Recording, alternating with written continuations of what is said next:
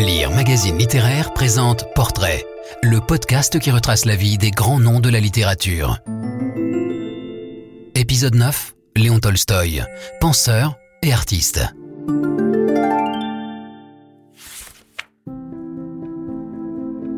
En lui, un penseur et un artiste ont toujours cohabité, sinon rivalisé et bataillé.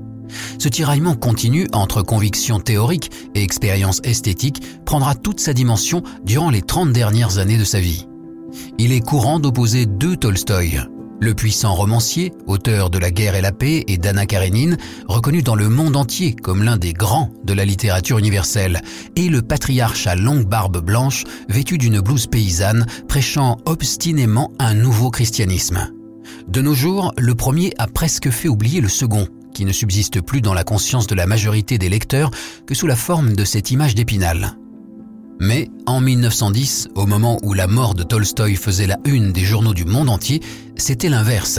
L'écrivain, certes, était à l'apogée de sa célébrité, mais celui que le monde pleurait, c'était l'apôtre d'une religion nouvelle, le prophète, que l'on comparait volontiers à ceux de l'Ancien Testament. Cette opposition a sa raison d'être. La nier serait minimiser la profondeur et l'importance de la crise spirituelle qui, littéralement, a coupé sa vie en deux. Propriétaire d'un vaste domaine héréditaire, secondé par une épouse aimante et admirative, faisant vivre dans l'abondance une famille nombreuse, le romancier, âgé de 50 ans, auteur d'une œuvre qui le place au premier rang des écrivains russes et le fera bientôt connaître du monde entier, frappé soudain et sans raison particulière, en pleine prospérité, en plein bonheur familial et en plein épanouissement de son génie créateur, par une crise violente de désespoir face à cette question lancinante. Y a-t-il dans ma vie un sens tel qu'il ne soit pas anéanti par la mort qui m'attend inévitablement? Cette expérience insupportable de l'absurde, cette évidence désespérante de la vanité de toute chose au regard de la mort, l'a amené à chercher chez les paysans russes, au milieu desquels il vit les raisons de vivre qui les font échapper à cette angoisse. Le savoir raisonnable, en la personne des savants et des sages, nie le sens de la vie, et d'immenses masses de gens, l'humanité entière, reconnaissent ce sens dans leur savoir déraisonnable. Et ce savoir déraisonnable est la foi. Il s'agit d'une véritable conversion, à la lumière de laquelle toute sa vie passée lui apparaît comme dénuée de sens et de valeur. Tel est le message de sa confession dans laquelle il raconte en 1882 l'épreuve qu'il vient de traverser et le renversement des valeurs qu'elle a entraîné en lui. Elle marque la naissance de l'autre Tolstoï, pour lequel ne compte plus que le message du Christ, mais dépouillé de tous les compromis dont l'ont assorti les églises, et ramené au commandement du serment sur la montagne, et en particulier à celui qu'il juge essentiel, la non-résistance au mal par la violence, autrement dit, la résistance passive. C'est à la lumière de cet enseignement qu'il juge et condamne toutes les institutions de la société contemporaine, y compris les églises établies.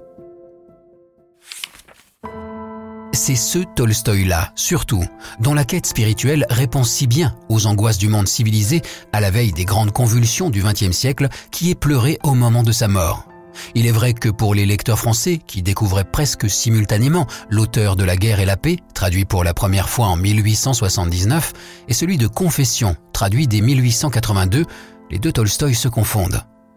L'amalgame de ces deux figures successives de l'écrivain nous a placés dans une position privilégiée il nous a fait pressentir que, malgré la rupture provoquée par la crise, malgré la barrière chronologique qu'elle paraît élever entre l'artiste et le penseur, il n'y a pas deux Tolstoï, mais un seul.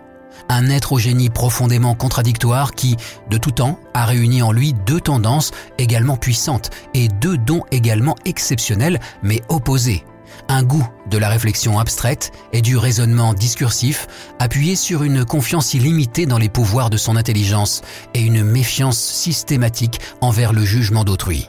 Et d'autre part, une sensibilité frémissante et une intuition infaillible du vivant.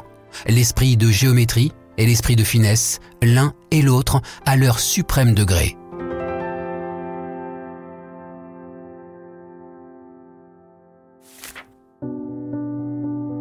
Ses premiers écrits conservés, datant de sa 19e année, sont des fragments philosophiques intitulés Du but de la philosophie ou des raisonnements concernant la vie future. Mais sa première œuvre littéraire, Enfance, commencée deux ans plus tard, montre comment le penseur, chez lui, s'efface devant l'artiste. Motivé à l'origine par le désir de trouver dans l'empreinte de sa vie un principe, n'importe lequel, une aspiration qui le gouvernait, le retour à ses souvenirs d'enfance l'entraîne dans une toute autre direction.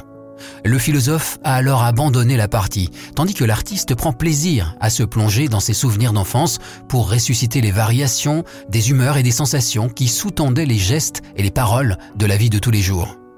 Le penseur fixera le but et choisira le sujet, mais c'est l'artiste, guidé par l'infaillible instinct de vérité, qui va le mettre à exécution, au risque de s'écarter du projet initial. Plusieurs de ses premières œuvres sont nées d'une idée abstraite. Le premier récit, inspiré par sa participation aux opérations militaires dans le Caucase, le coup de main, se présente comme une interrogation sur la nature du courage véritable. Le célèbre récit Trois morts prétend tirer une leçon de la simple juxtaposition de la mort d'une dame noble, d'un vieux paysan et d'un arbre centenaire. L'un de ses projets les plus ambitieux, conçu tout au début de sa carrière d'écrivain, est celui d'un roman dogmatique le roman d'un gentilhomme rural russe, dont il formule ainsi le programme. L'idée principale de mon roman doit être l'impossibilité d'une vie correcte pour un propriétaire foncier de notre temps ayant de l'instruction avec le servage. Toutes ces misères doivent être dénoncées et indiquer les moyens de les corriger. De ce projet, il ne subsistera dans le récit La matinée d'un gentilhomme rural qu'une galerie de quatre portraits saisissants de moudjiks russes avant l'abolition du servage. Cette conjonction souvent paradoxale de la pensée conceptuelle et de l'intuition est parfaitement illustrée par la plus importante et la plus significative des œuvres de l'écrivain, La guerre et la paix.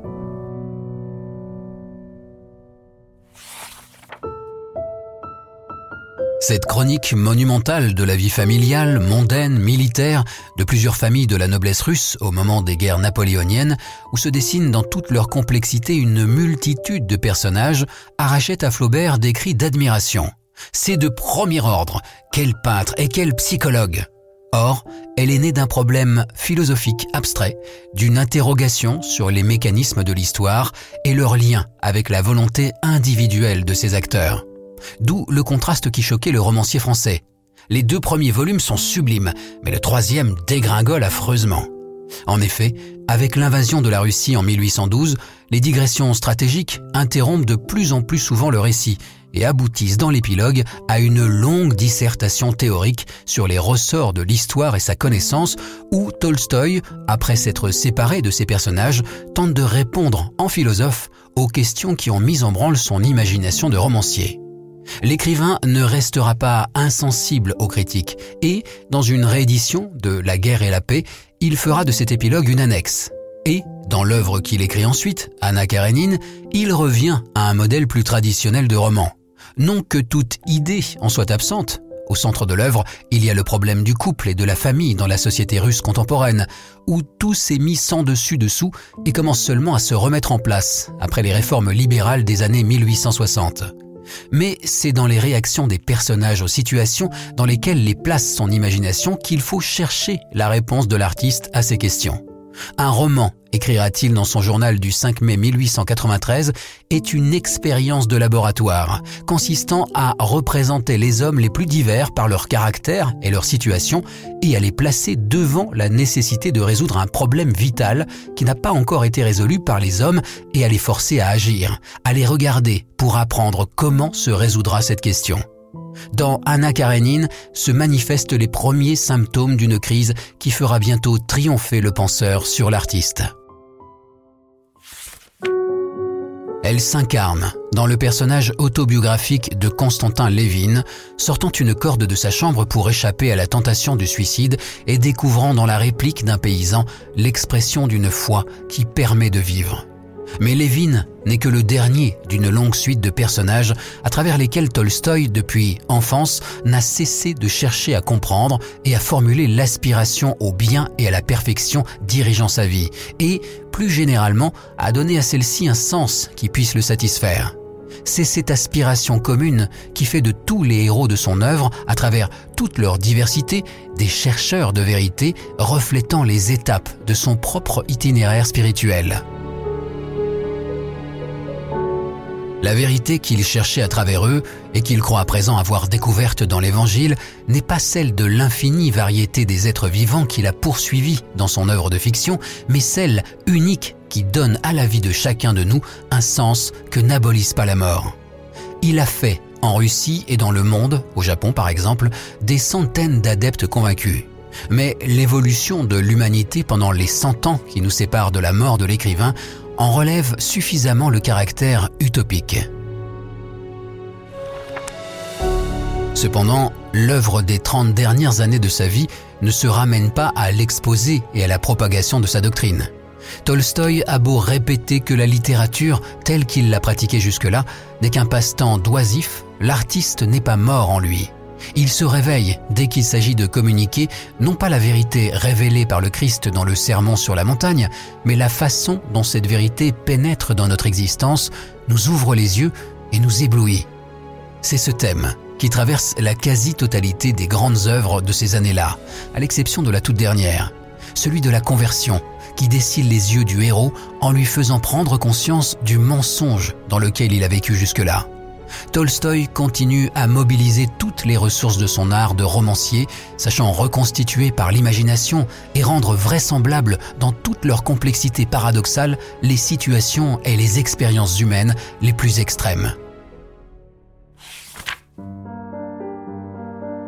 Rien ne témoigne mieux de cette incapacité de Tolstoï à tuer en lui l'artiste que la façon dont il travaille à longueur d'année à ses dernières œuvres dont certaines ne paraîtront qu'après sa mort, comme en cachette de lui-même, dira-t-il de l'une des plus réussies, le récit Hajimura. Dans cet ultime récit, qui n'est pas né d'une idée mais d'une image, celle d'un chardon écrasé par la charrue et continuant à dresser fièrement sa fleur rouge au milieu d'un champ labouré, vision qui lui a rappelé le montagnard caucasien rebelle Hajimura, luttant jusqu'au bout contre tous les pouvoirs établis pour défendre sa liberté. Le thème religieux de la conversion est oublié. Il cède la place à une apologie de la vie, de l'énergie vitale à l'état pur, triomphant de toutes les tyrannies.